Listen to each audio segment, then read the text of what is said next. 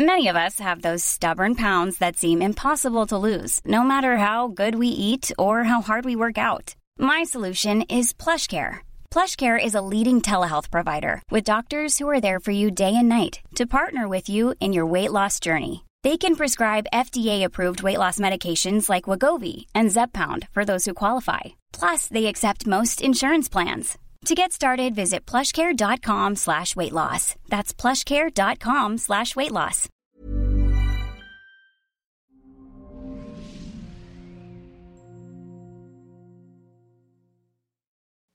Hola, soy Natalie Marcos, especialista en medicina mente-cuerpo, nutrióloga funcional, y este programa se llaman las tres R's.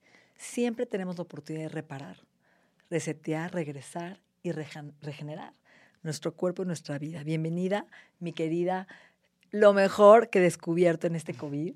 Ana Aristi, psicoterapeuta de familia, especialista en relación adolescentes, padres. Y hoy traigo un tema calientito. Un poquito, sí.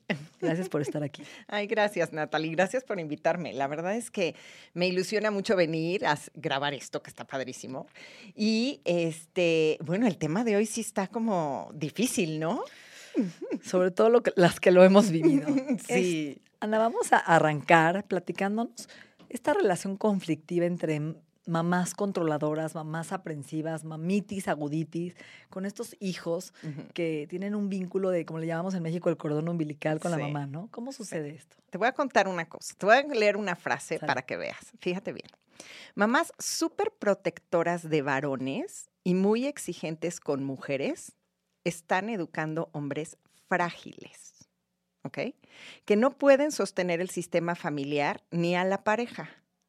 No están en el mismo nivel energético y se encuentran a una mujer súper poderosa que no lo va a ayudar a crecer, sino que se va a convertir en su hijo. Wow. ¿Cuántas veces nos quejamos de esto, no? De este hombre que dejamos de admirar, que perdemos, que lo desvalorizamos, que no tiene, le decimos que no tiene huevos En, este país en muchos países, que le falta poner límites a su mamá, inclusive a nosotros mismos como pareja.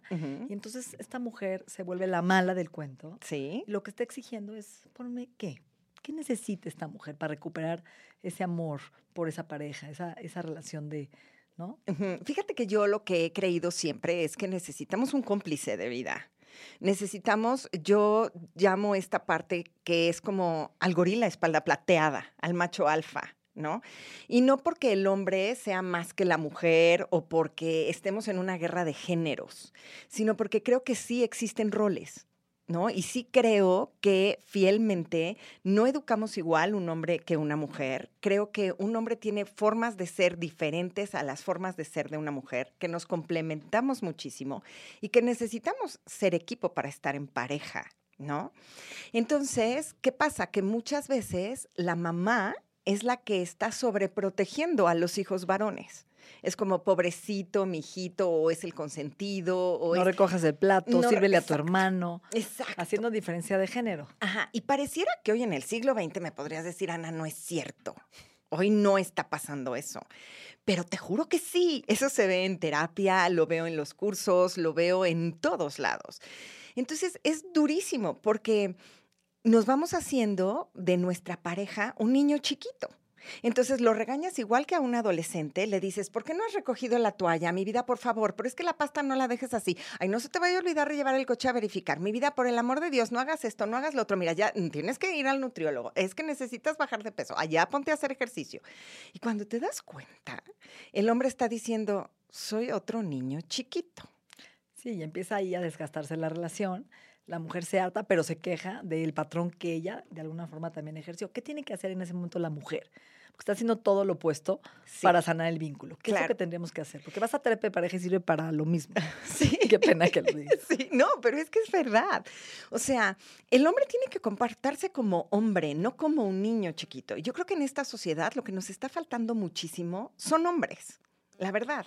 Hombres que eh, sí sean este, esta figura, ¿no? De protección y no porque, vuelvo a lo mismo, no porque la mujer necesite a alguien que la cuide, pero sí eh, hombres que, que que se involucren con los hijos, que se involucren en hacer negociaciones con la esposa o con la pareja o con la, con la mujer con la que viven, ¿no? Que, que hagan buenos acuerdos en donde se involucren en la educación de los chavos y no nada más sea, ve nada más cómo tienes a tus hijos, mira cómo están, ¿no? Porque las mujeres nos volvemos castrantes y controladoras, eso lo creo fielmente, pero no porque seamos castrantes y controladoras en esencia. También algo hace el hombre que es portarse como un niño chiquito. Es quiero que me trates como mi mamá y que siga siendo como mi mamá, ¿no? Cuando no podemos hacerlo así, necesitamos un hombre y un hombre no quiere a una, a una pareja de mamá, porque esto está increíble, porque lo llevamos hasta la cama tú no te quieres acostar con tu mamá y tampoco tú te quieres acostar con tu hijo, ¿no? Entonces es súper importante el hecho de decir, somos pareja y somos un equipo. No, yo soy tu niño chiquito o las mujeres, yo soy tu niña chiquita para que me cuidas y me protejas porque yo soy una completa desvalida. Ok, pero a ver, eso tiene un paso antes, creo. A ver, venga. El vínculo del hijo con la madre. Sí. ¿Por qué educamos así? ¿Cómo nos liberamos de eso? ¿Cuáles son esas creencias y esos miedos de poner un límite a tu mamá que me deje de querer? ¿No? Entonces, de los dos lados, ¿cómo tendríamos que empezar? Primero, si soy madre y tengo un hijo, ¿cómo educarlo? ¿No? Para no crear esa, ese Juan de Hierro que le llaman en, la jaula, que la mamá tiene la llave para sacarlo de la jaula. Exacto. ¿Qué tenemos que hacer como mamás? Sobre todo, soltarlos, Natalie. O sea, es vive las consecuencias de tus actos. Lo que hace una mamá muchas veces es que se vuelve súper protectora. Entonces, que no sufras, que no te la pases mal, ¿no? Entonces, este, yo voy a hacerte todo para que todo esté bien. ¿no? No, necesitamos hacer que los hijos la pasen mal. A ver, no porque tú vayas a generar el mal en el hijo, pero es, dices, se va a caer, se va a caer, deja que se caiga es deja que aprenda a través de la experiencia. Y sobre todo creo yo que es confiar en las herramientas que tienen tus hijos, porque a veces queremos resolverles todo. Entonces, no funciona. Pero a ver, voy a decir algo que no les va a gustar. A ver. Estas mamás que vuelven a sus hijos sus parejas. Ah, claro, claro. Bueno, acá tocas un tema muy fuerte, Natalie, no inventes. Pero es que ahí empieza todo. Claro, pero te voy a decir por qué empieza. Fíjate, si somos una pareja y yo siento que mi pareja es como un niño chiquito y yo tengo un hijo varón, lo que voy a decir es, voy a convertir a mi hijo en mi esposito perfecto. ¿Sí? Entonces voy a hacer de ti el hombre que tu papá no es. Y entonces tú me vas a cuidar y entonces tú y yo juntos nos vamos a divertir y la vamos a pasar padrísimo, ¿no? Cuando lo que estás haciendo ahí es castrando a tu hijo, porque tu hijo va a tratar a su esposa como él vea que su papá te trata a ti. Entonces eso es durísimo, porque si ve que el hombre, que es su papá, no tiene fuerza, él no va a tener fuerza con la mujer que tenga el día de mañana a su lado. Y entonces va a vivir completa y absolutamente enamorado de su mamá. Y entonces el típico, ¿no? Ay, es que tú no haces el arroz con leche como mi mamá. Qué espanto esos comentarios. Sí. como dagas. claro, porque entonces te dan ganas de decir, ¿sabes qué? Vete y vive con tu mami. Sí, exacto. No vivas conmigo. Go back. No.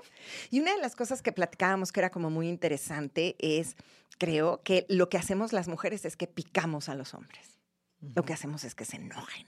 ¿no? Es así como, lo voy a estar provocando. Pero porque quieres que saque su fuerza, su courage, su, no, su, cobardía, su valentía. Exacto, Natalie. Lo que quieres es agresión. No, no es agresión. Fuerza, protección. Sí. Es, necesito que me enseñes que estoy con un hombre de adeveras. Es como la especie, ¿no? Que, que busca el, el, animal más fértil, el mejor paparí, el que lo va a proteger de todos, de la manada. Así es. Es instintivo, es instintivo sí. y evolutivo. Sí, y entonces es riquísimo porque dices, lo estás provocando y provocando y provocando. Y de pronto es delicioso ver a un hombre que puede poner límites contundentes, wow. pero con formas suaves, ¿no? Ese que te agarra de la cintura y te dice, a ver, tranquila, lo vamos a solucionar. Tú confía en mí.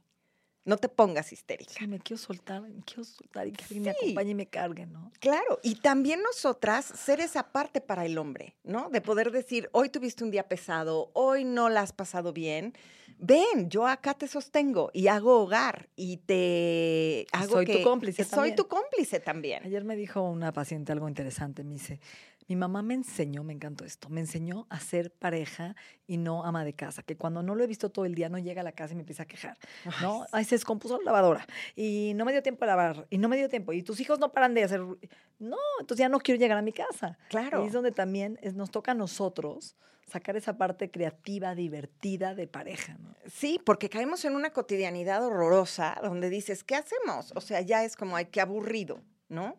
Entonces, qué increíble podría ser que estuviéramos en pareja, reinventándonos todo el tiempo, siendo cómplices, teniendo ternura, divirtiéndonos, este, confrontándonos, cuestionándonos, ¿no? Que eso es lo que los papás tendríamos que hacer con los hijos, estarlos cuestionando todo el tiempo, no tanto pasándole tus ideas, sino que él descubra las suyas propias para que las haga suyas. Como un questing, ¿no? De Exacto. vida. Ujú. Ahora, regresando al tema tan caliente que traíamos, a ver, ¿por qué tengo miedo de ponerme un límite a mi mamá? Porque estos hombres hoy no pueden romper este lazo. ¿Cuál es mi miedo? A que me deje de querer, que me abandone, cuando la mamá nunca te abandona ni te deja de querer supuestamente. Entonces, ¿por qué tengo que tener, de alguna forma, vivir como el niño a la expectativa de la aprobación de la madre? Es ese miedo profundo de que tu mamá te deje de querer. Eso es fuertísimo. Eso Porque es hubo una que- manipulación y Sí, un acondicionamiento, claro, ¿correcto? Claro, claro. Es aparte cómo me vas a dejar sola si yo no tengo un esposo que me sostenga. Tú te convertiste en el que me cuida, en mi esposito. Perfecto. No te puedes ir a ningún lado. ¿Qué te pasa? ¿No? Entonces, claro, el hombre no puede ir a ser pareja. Se siente completamente atado a su mamá. ¿No? Y entonces, cuando un hombre, fíjate, esto es lindísimo, pero es cuando un hombre logra ponerle un límite a su madre, es que le puede poner un límite a cualquiera, ¿no? Al Entonces, jefe. Al jefe, claro, al jefe en la parte laboral, en la parte familiar, en la parte de los negocios, en la parte de los hijos, ¿no? Y es delicioso. Yo, por, yo sí te soy muy honesta. Cuando Rodrigo alguna vez me ha puesto un límite, al principio sí hasta me asusto, ¿no? Digo, ay, este condenado, ¿no? Y luego digo, bendito sea Dios. Si me está poniendo un límite, quiere decir que el día de mañana puede llegar a ser un hombre mm, a cabalidad, ¿no? Un hombre hecho y derecho y no que tenga mamitis y tengo que ir corriendo a solucionarle la vida a mi mamá. No, porque entonces le voy a arruinar el matrimonio. Y no sé si el matrimonio, no sé si se llegue a casar, pero este, cualquier relación con una mujer, ¿no? Qué fuerte, ¿no? Ok, está muy interesante. Podría hacer otras 150 preguntas. Entonces, a ver, ¿qué te gustaría hoy que la gente que nos está escuchando, cómo en vez de decir, es que mi suegra maldita, la odio, no, porque lo que estás cobrándole no es a tu suegra, le estás cobrando a tu pareja que tome tiempo y espacio y distancia de una relación saludable con esta figura tan importante en su vida para que también te dé tu lugar. Y ahí Ujú. empieza este desgaste, que se acaba la pareja, ¿no? Sí, híjole, acabas de decir algo súper importante, Natalie. Es cómo me podría comportar si yo soy la nuera, ¿no? ¿Y qué hago con mi pareja? Lo que te diría que es súper importante es, si la relación de tu pareja, mientras más sea sana con su propio padre y su propia madre, más sana va a ser contigo. Entonces, ¿qué tanto puedes ayudar a ese hombre o a esa mujer a que sane su relación con sus propios padres? Que eso sería maravilloso, ¿no? Hay una frase durísima que dice que es mejor una madre que muere en el parto que una mamá controladora o aprensiva en tu vida, porque te vuelve un inválido. Y Sí. eso es en todo, ¿no? Sí. Tanto mujer como hombre. Sí, sin duda, sin duda. Necesitamos ser papás que acompañemos, no que castremos ni que controlemos.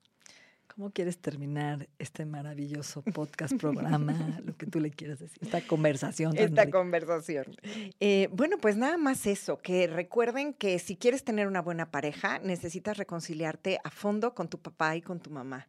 Y que también necesitas liberarte de ellos para poder salir a la vida y disfrutar todo lo que haces. Y que el amor llegue a ti de una forma mucho más adulta. Sí, dejar ese niño abandonado o ese niño miedoso interno, Sí. hacer las paces con ese niñito. Y hoy eres un adulto, 20 años Claro. después actualizarte a dónde estás parado, quién eres y cómo quieres vivir, ¿no? Y Sí. qué es lo importante con tu pareja, con tu mamá, con tus hijos, romper creencias, romper lealtades, también es importante. Sí, claro, las lealtades, todas estas que no vemos, ¿no? Entonces analizarlas, recordarlas, digo, tocar la herida, hay que tocarla Y trabajar. y trabajarlas. Claro que sí. Excelente. A ti, Natalie.